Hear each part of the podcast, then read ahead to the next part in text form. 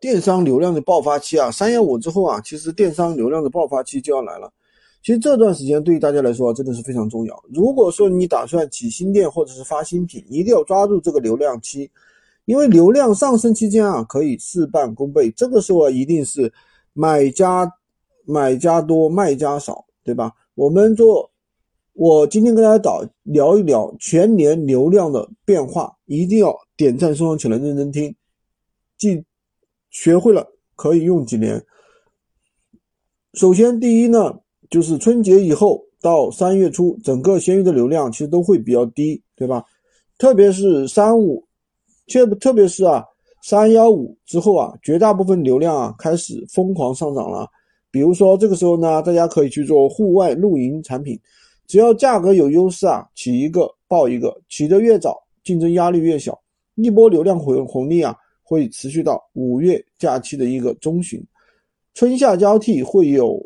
啊，这个夏季产品出来占流量，之前的爆款啊，随着时间推移，卖家数量越来越多。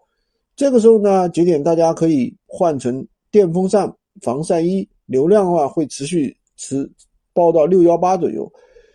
电商这个时候六幺八之后，反而是闲鱼流量最差的时机，流量的一个冰点，对吧？然后呢，七八月份呢是整个电商行业的一个淡季。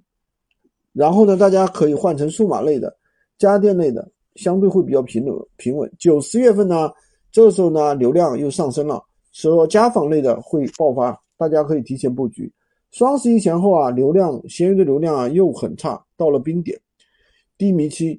这时候呢，大家可以做一些比较相位相对一些平稳的一些东西。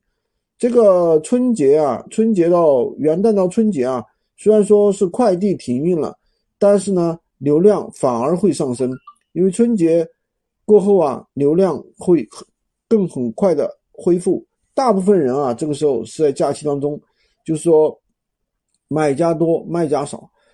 假期结束呢，然后就有更多的人来卖东西了。三幺五之后呢，流量又会轮回。我们做代发的啊，不要去死磕某一个类目啊，有什么好做做什么。今天就跟大家讲这么多，喜欢军哥的可以关注我，订阅我的专辑，当然也可以加我的微，在我头像旁边获取闲鱼快速上手笔记。